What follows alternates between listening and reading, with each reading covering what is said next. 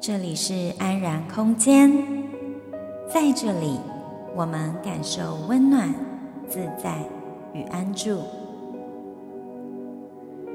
吸气，我知道我正在吸气；吐气，我知道我正在吐气。就在此时，就在此地，练习不急着往哪里去？每一个片刻便是最好的时刻。我是双体让我陪你走一段内在旅程。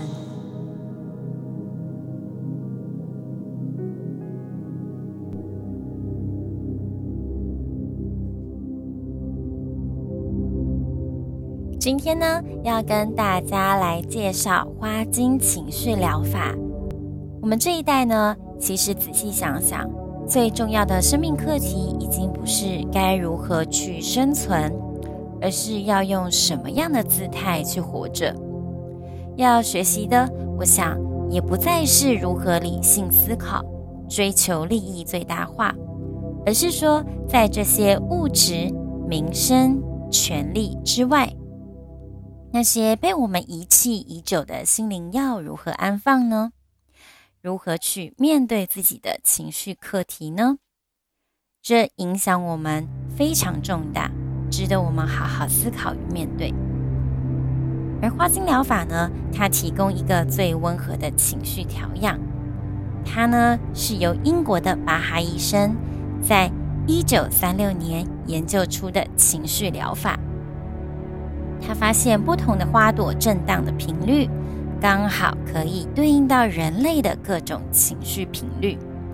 透过这样帮助人我们恢复心理的平衡，是属于量子医学的一环。花精它的角色就像是心灵的感冒药，在我们情绪失衡的时候，帮助我们平复。我们常常会觉得说，面对情绪。会觉得是自己出了问题，不知道如何解决，就选择忽视或者是压抑。但这种选择的方式呢，反而会让情绪呢越埋越深。巴哈医生告诉我们，有时候心灵就是突然会有小状况，我们不必把问题看得太严重，只是需要找到对的情绪解药。所以花精到底是什么呢？有的人可能会很好奇呀，说这个该不会是精油的一种吧？精油呢，其实它跟花精是很不一样的概念。精油它是从植物的花、茎、叶、根或者是果实之中，透过蒸馏法、挤压法、冷剂法或者是溶剂提取法。来提炼而成的挥发性芳香物质，由许多的化学分子来组成的，所以它可以对应的啊、人类的运用的面向主要在于身体的层面，但是花精的制作方式，则是将天然的植物取下，泡在山泉水中日晒或者是煮沸，让花朵的能量可以进到水里面。再保存在白兰地里面，供人类滴取饮用，因为是完全天然，而且没有副作用的。如果说那些对酒精过敏的人，也可以将酒精煮沸挥发后服用。所以不管是老人、小孩、宠物都能使用，也不会有成瘾性的问题发生。因此，它才被称为说是最温和的情绪调养方式。欧洲许多家庭呢，都会常备使用花精这种东西。花精它最特别的地方是在于肯定了疾病的灵性意义，是一种生命的学习。所以花精能够调和跟溶解我们的负面情绪，导引出内在自我疗愈的潜能与能力。当时呢，花精研发者巴哈医生还没有办法很好的去解释为什么花呢能够调节人的内在情绪，还有疗愈我们的身心？直到二零零四年，威尔泽克提出了宇宙一切事物源于能量的学说之后，才更好的去解释了花为什么会有这样神奇的力量，从而不会那么形上学，让人摸不着头绪的感觉。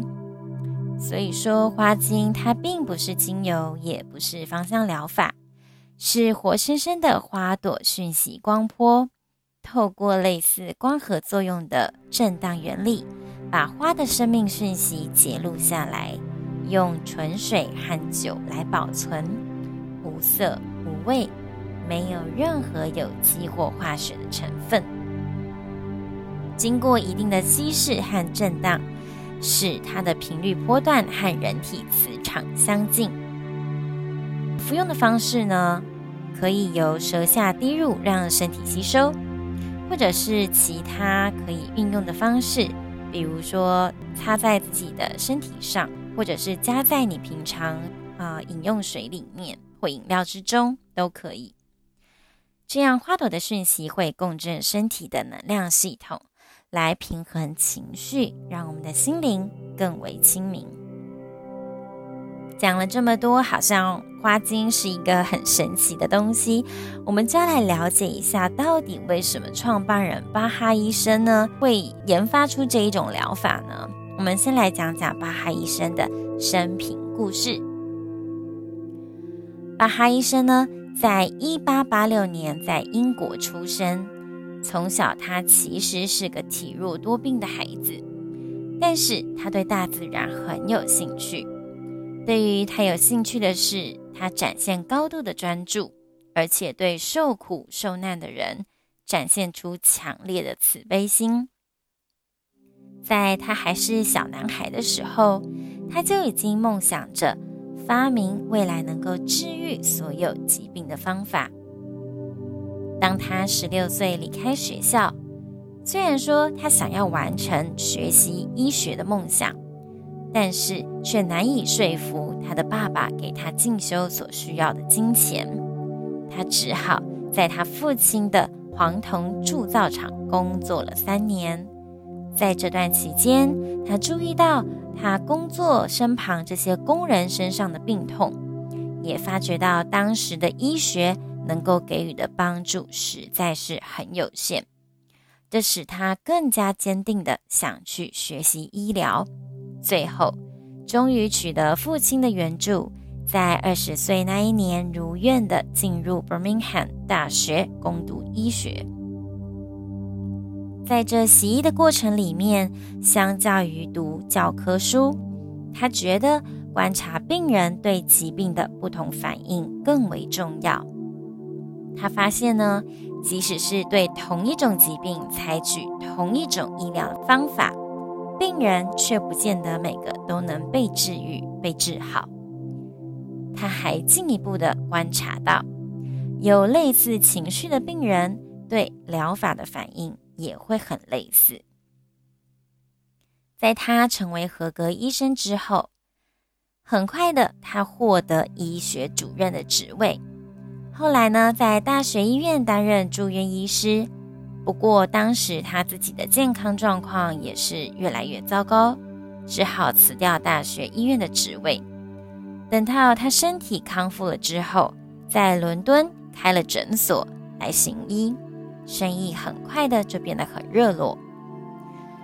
他越是忙碌，对对于那种正统医学呢，就越不满意。他觉得说，正统医学只能够缓解表面上的症状，而且总是根据症状对病人一视同仁的开同一种药，医病不医人。他觉得说，医病不能够忽略人这个要素，开药的时候，医生应该要把病患的性情、情绪等等状况考虑进去。所以就在那个时候，他开始找了其他方法，开始进入细菌学和免疫系统学的领域，继续回到大学医院担任助理细菌学家，发展出了肠道疫苗。很快的，这件创举就让他成为医学界的名人，也使他能够救治以前无法治愈的患者。这个疫苗现在被称为巴哈疫苗。从这个经验里面，也让他再次的意识到，会用到他的肠道疫苗的患者，通常都有着相似的个性。他能根据这个线索做出精准的处方。但是，由于长期他工作过劳，在救治患者还有研究工作之间忙得不可开交，他的健康又开始亮起了警示灯。一九一七年的时候，他在诊疗一位从法国回来的受伤军人的时候，当场就倒下了。他因为腹部大量出血，紧急被送进自己开的医院手术室。让他的同僚帮他做手术肿瘤切除术。当时他的状况实在是非常的不好。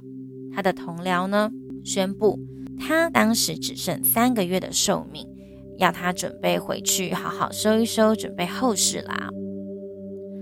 但是呢，巴哈医生他不甘心就这样壮志未酬的离开，就好像都还没有把一件事情做好，他拯救人类病痛的愿望都还没有实现，所以他蛮不甘心的。当他能够再度走路的时候，他就立刻回到研究的工作。三个月后，他很惊喜的发现自己完全的康复了。他深深的相信。自己还有使命没有完成。隔一年，他离开大学医院，成立自己的实验室。再过了一年，他进入伦敦顺势疗法医院，担任细菌跟病理学家。在这里，他首度发现到顺势疗法的理论。顺势疗法之父叫赫尼曼 （Samuel Hahnemann）。当他深入研读之后，他发现赫尼曼的想法跟他有惊人的相似度。他的理念在于要医治人，而不是医治病。巴哈医生将赫尼曼的理论跟自己的相结合，用顺势制剂的方法，想做出自己的疗法。希望能够发展出不需要用注射也能施行的疗法。几年之内，他获得了重大的进展。他把他的发现呢发表出去，成为极为知名的顶尖医学人士。人们称他为赫尼曼第二。他的诊所更是应接不暇，病患呢是人满为患的状况。但是，巴哈医生知道自己还没有完成，虽然说疫苗研发的状况很好，但还是不能治愈所有的人。而且疫苗的来源并非他想象中的天然的来源，他是希望呢能够发展出一个是来自于天然而且口服就有效的简单疗法。因此，他开始寻找能够。替代他的疫苗的植物，由于他特别钟爱花朵，因为花朵呢是整株植物中最高度发展的部位，也就是频率最高的地方。一直到一九二八年，他终于完成最后一片拼图。在一场大型晚宴之中，他观察其他的来宾。突然发现到，所有的人都可以归纳为他先前在研发疫苗过程中所发现的七种性格。于是，他将人分为七大类。在那一年九月份的时候，他突然的决定要去威尔斯一趟。在那里，他发现到凤仙花和勾酸角。年底的时候呢，又发现另外一种植物铁线莲。他开始让患者使用花精，而得到的效果十分的振奋。他决定全心全意地投入花精的研发与制作。当时呢，他已经是一个广受尊敬的名人了，在医学的领域有如此卓越的成就。当时是没有人能够理解他为什么突然转向去做这些没人懂的奇怪玩玩意儿。好多人想劝他回心转意，但是巴哈医生仍旧在一九三零年毅然地关掉他那非常赚钱的伦敦诊所，跑到乡下去全新的研发花精。在接下来的六年之中，他陆续发展了三十八种花精。他认为这个系统已经完备了。一九三六年初，他开始发表著作，而且四处演讲。但是到了年底，他就过世了，完成他的人生使命。他所遗留下来的三十八支花精，便称为巴哈疗法花精。巴哈医生呢，一生都非常有慈悲心，他从来没有想到要将花精注册商标，相反的。他将所有的发现都公诸于世，好让所有有需要的人都能自行制作花精。为了帮助那些不方便自行制作的人，他也用很廉价的价格来贩售花精。他之所以会这么嗯推崇花精呢，是因为他认为。失衡的情绪才是疾病的真正根源。在巴哈医生应用花精的临床治疗中，发现情绪的平衡对很多问题都有明显的疗效。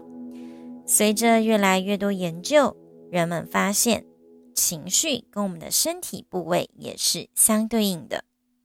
比如说，当你出现某一种情绪，或者是某一种情绪长期潜藏在你的身体里面的时候，我们会发现相关的身体部位也或多或少会出现一些问题，比如说疼痛、按压的时候觉得会麻、会痒、小红疹或起一些痘疮啊、水泡等等。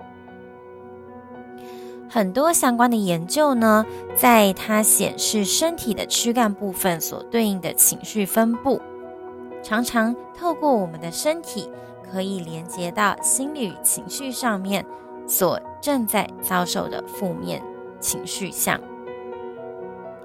巴哈医生认为，当我们的灵魂心智没有办法遵循灵魂的指引，就会造成各种负面情绪的出现。因此造成了疾病。巴哈医生他本来是内科外科双学位的医生出身的，他在治疗过程中发现病人总是会以同样的问题复诊，而这个背后最关键的，往往就是那些没有解决的情绪问题。在花精中，三十八种花精对应着三十八种情绪。而这些情绪又对应着三十八种人生的课题。人的情绪呢，会有一个波段，不同的状态会有不同的频率，而植物也会发出讯息波。当波长相对应的时候，它就刚好可以处理这些问题。也可以这么理解：当这种植物在不好状态的时候，它会呈现出。相对低阶的波段，在它最好的状态的时候，会呈现出高阶的波段。我们就在植物最好状态的时候，把它收集起来做成花精，然后将它应用在人类的情绪问题上。以上呢，是对花精创办者巴哈医生有一番的初步的了解。还有以及它的理念，为什么研发花精这种东西，以及它可以协助我们人类，呃，在情绪面向上面的支持。在我使用花精的这一段时间里面，大概也有两年的时间了。那我自己的心得是呢，其实花精这种东西，你不能去期待它是一个特效药，因为它。并不是像西医那一种方式说，哦，头痛的时候我吃止痛药，那把它压下来。当然，它对你啊、花精对于你的身体反应会有帮助。但是首先，它是创造出一个距离、一个空间，让你可以以一个好奇心去探究自己发生这些状况背后的原因是什么。当你愿意抓出那个原因呢，你就更能去向上溯源，来从根本上解决。之前我碰过一位个案呢，他来寻求我的协助，就是他刚好遭遇到人生的一个转变的阶段哦，退休。那因为退休之后的生活形态跟日常的那种生活模式都跟以往不一样了，他有一点难以适应。对于退休后那种、呃，可能金钱并不是那么稳定的状态，还有对于病、生病跟老化的这种恐惧，常常都在心里面挥之不去。对于人生的方向，也有一种很迷茫的感觉。虽然说他已经到了退休的年纪哦，他还是在这方面觉得会有所疑惑。然后呢，他也发现自己。在日常琐事中很难去下定决心，常常在 A 和 B 还有 C 等等不同选择间犹豫不决。他怕说，如果他做错了决定，选择了 A 以后就会后悔不选择 B。所以有时候因为这样子，常常把自己心情搞得闷闷的，又觉得都开心不起来，又有点沮丧。他也反映说，其实平常他也经常是没有耐心的状况。因为他本身呢是个性很急的，所以希望都能够赶快把事情做好。那因为他的面对这种金钱跟老化的这种恐惧呢，还有对于自身一些个性行为上面的不喜欢而引发的一些情绪，他来请我协助帮忙这样子。在他使用的过程中，他事后是跟我分享说，嗯，他觉得有助眠的效果。然后呢，确实平衡了比较那些不安的情绪。他说，在用的期间，他刚好发生一件，嗯、呃，觉得影响他的事件哦，因为可能就是流言蜚语说的很多，间接影响到他的心情。然后他有苦也说不出，好像哑巴吃黄连的状况。然后想解释，又觉得去解释又是多余的，就是想来想去，做 A 也不是，做 B 也不是，就跟这种很。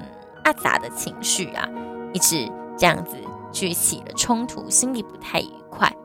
但是呢，在他使用花精的协助之下，他去练习跟这种不平衡的情绪待在一起，就是去看着他，去觉知到自己现在情绪的变化，自己身体的变化。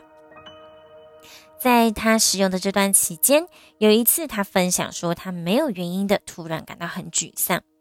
在使用过花精的协助之后，脑中有个想法，就是去告诉他自己说：“啊，这不全是都是我的情绪，只是刚好某个人的沮丧飘过来，跟我共振一下子，等一下就会过去了啦，没事的。”他觉得呢，花精对他的协助是。来协助他修正个人的信念，使他的信念能够减少负向的思考模式，而带领一个比较情绪平稳而且稳定的状态前进。嗯，其实他的分享啊，我也感同身受，因为对我自己而言呢，花精的角色一直都是在让我以一颗非常好奇的心去探究自己。发生情绪背后的事件原因，这很多可以往上溯源，可能是你过去小时候一段让你到现在想起来都感觉到创伤的一个事件，或者是你的原生家庭，或者是你的朋友、你的工作上很多。其实你会觉得说，啊，我们现在人所处的职场环境，或者是学习的环境里面。奇怪啊，就是面对的不同人，可是却常常发生很类似的事情，或者是说你失恋了，然后你找了下一个人一起谈恋爱，但是好像不管换了什么人，问题就是好像还是没有办法圆满，觉得人生怎么样都过得不太顺，是哪里出了问题呢？其实这个时候，我想要建议听众，如果你在遭遇嗯人生的困难的时候，当你觉得心里面不太不太舒坦的时候，可以先温柔的告诉自己说：“先停，停下来，就是给自己一个暂停键，让自己先回归到呼吸，透过呼吸和缓自己的情绪。等到你可以冷静了之后，你去跟这一种情绪同在。”去感受这一份情绪带给你的感觉，这个感觉呢，有可能是发生在你身体上的一些状况，比如说你觉得哪里会疼痛，或者是哪里会发冷或发热，这些都可以去观察。其次，你可以再去观察说这件事情引发你的情绪是什么样，你觉得？它让你生气，生气的背后原因是出自于得不到自己想要的吗？是因为嫉妒吗？就是人的情绪真的分成很多种。当你愿意一种不要用过去的方式去处理情绪的时候，你就能够慢慢的看见自己的无名，带自己走出来。这个是我觉得花精对我最大的支持。就是透过这一种方式更了解我自己，它的本质是非常简单的，就是截取大自然的植物的频率、共振频率，来协助稳定我们人类呢频率的稳定。我觉得最终最终要送给大家的就是说，大家都听过那些老生常谈啦，就是人生不如意十之八九，但是呢，虽然说人生挑战一直出来。但是我们可以选择，我们真的可以选择，我们要看一杯水是半杯满还是半杯少。那这样是需要透过练习的，嗯，不管是不是透过花精啦，我觉得都能够让自己先和缓下来，创造出一个空间跟时间，温柔的去陪伴自己，支持自己。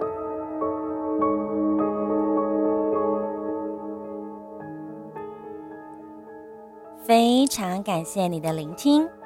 如果你对花精情绪疗法有兴趣，在这里提供初次体验价九九九的优惠，包含花精咨询与调配品两周的分量。使用的花精来源是英国原装进口的 Crystal Herbs。只要你在脸书专业留言给我九九九这三个数字，便享有这个优惠哦。脸书专业，请搜寻八个字“欧欧的情侣新世界”。最后，如果喜欢我的节目，邀请你在 Podcast 上按下订阅，顺便顺便帮我在 iTunes Store 上留下评论。这样，除了下周新的节目一出来，你会收到通知，同时你也在做一件善事哦。因为你帮助到其他也有需要这个节目资源的人知道。最后，我们隔周四再会，拜拜。